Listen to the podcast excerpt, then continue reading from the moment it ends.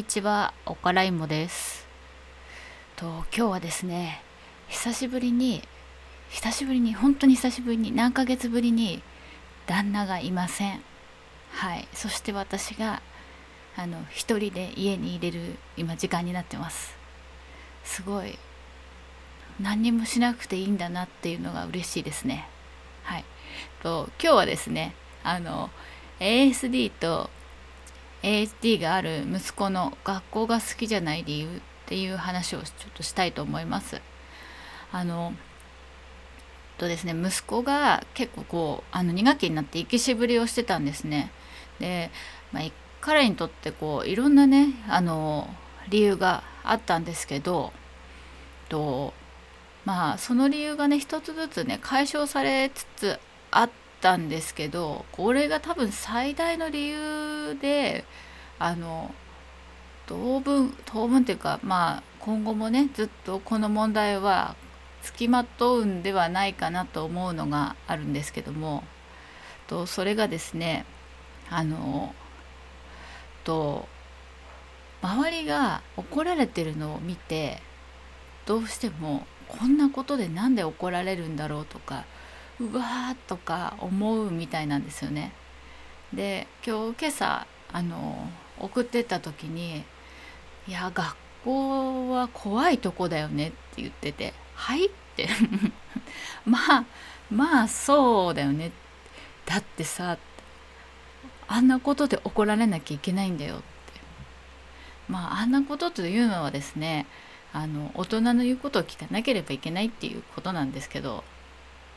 あの彼の中でなんで大人の言うことをねそのいちいちいちいち聞かなきゃいけないんだっていう気持ちがあるんですよね。で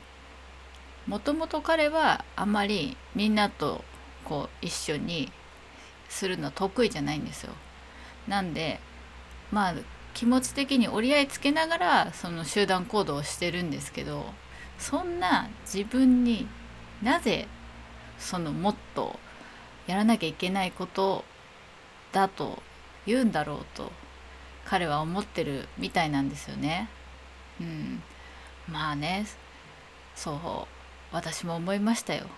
ままだ足りないの？みたいなねそうでやっぱねその彼がその他の子がね怒られてるのをねやっぱりすごい観察してるんですよね。でこういつ自分の番になるんだろうっていうのがすごい不安みたいですね。いつこのこのこういうことでなんか怒られるんだろうっていうまあなんかいろんなことを怒られてしまうんだろうそして彼の中で怒られるっていうことは先生が注意するってことなんですよもう注意するイコール怒られてるなんですよね。でまあそのねあの彼がすごくこう不安に思うまた一つの理由がですねあの感情移入しやすいっていうのがあってで人がねあの怒られてるのを見てなんか自分のせいなんじゃないかと思ったりあとあのこれはね通級の先生があのなんだろうこう今後ねあり得るこうコミュニケーションの問題としてあの彼にこう指導してくれたんですけど個別学習であのもしもこういうことをしてしまった時はとかいうことを話してくれたんですよ。で彼も「もしも」という言葉は知ってるんですよね。もしもという言葉は知ってるんですけどでも知ってるんですけどとかもしもっていうことを分かるんですけどそれがその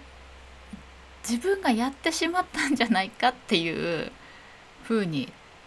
あの感じてしまうんですよね。もっとねそれを確認したんですよ彼に。まあ、もしもなんだよって分かってるってでもね聞いてると自分がしたみたいな感じになって泣きそうになってくるんだよっていう「はい」みたいな まあわあのお友達がね怒られてて自分がもがあの原因なんじゃないかとか自分もああやって怒られるんじゃないかっていうのは分かるんですよね。うん、なんか怒られまくってると自己肯定感が下がってそうなるんですけど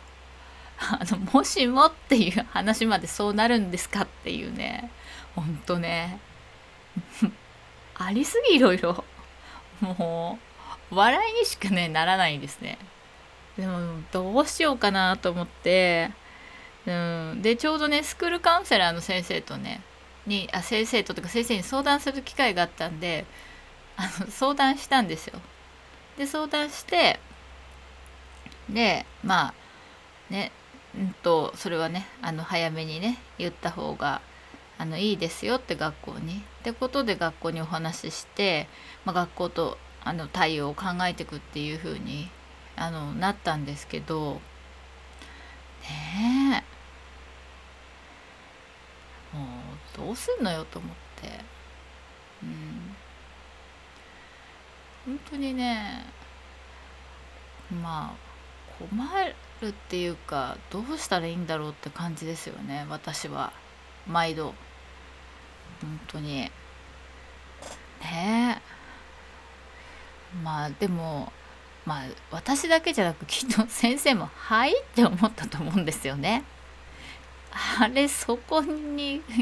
そこ取っちゃうみたいな そういうふうに取っちゃうみたいな、うん、ただねでもね彼のそのね理由をその聞いてやっぱすごくこう現実的だなと思ったんですよねその行きたくない理由。うん、やっぱりその実際にあの学校っていうところはそんなにやっぱりねあの楽しいだけなところではないんですよね。特にやっぱり発達障害がある子たちでコポコポしてる子たちにとってはとってもやっぱり生きづらいところなんじゃないかなって思います。そしてそういう子たちがやっぱりその注意の対象にならざるを得ないんですよね。だか定型の子がいっぱいいてその中にあのデコボコした子たちがいれるんでそのデコボコした子たちはどうしても定型の子に合わせなきゃいけないんですよね。うん、その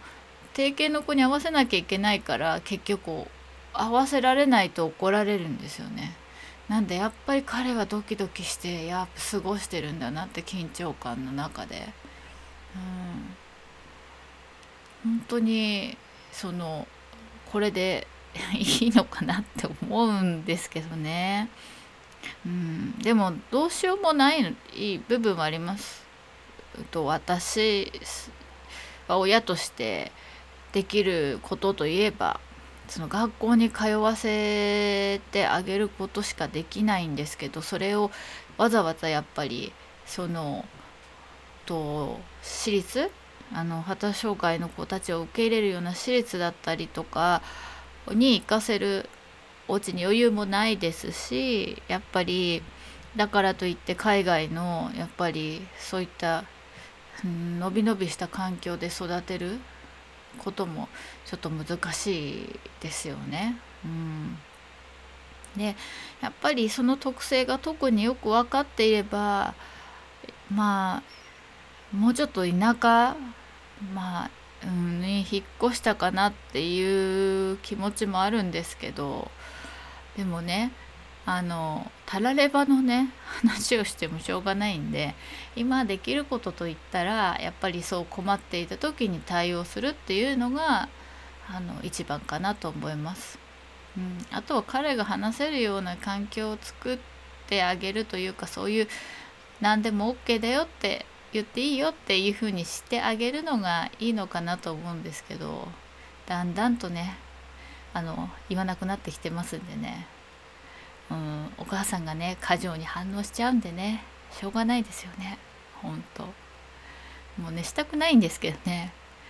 なんかねしちゃうんしちゃうもう性格だからしょうがないんですよ。しちゃうんですよ、ね、なんで彼はしょうがないのでそのまあ、言わないっていう方向に少しずつ走あの寄ってってますね。ね。もう皆さんどうしてるんですかね？本当どのあの定型発達の集団の中に入らなければいけないということを。どうやって折り合いをつけてるんだろうお母さんたち。あの子供たちはね意外とまあうちは息子はまあつけられてるっていうかつけざるを得なくて無理やりそのつけてる感じですけどお母さんたちそういう息子さん見ててなんかもうなんかモヤモヤとかしないのかなとか思うんですけどもう学校も学校でやってくれてるんでねこれ以上なんかあまり求めるのも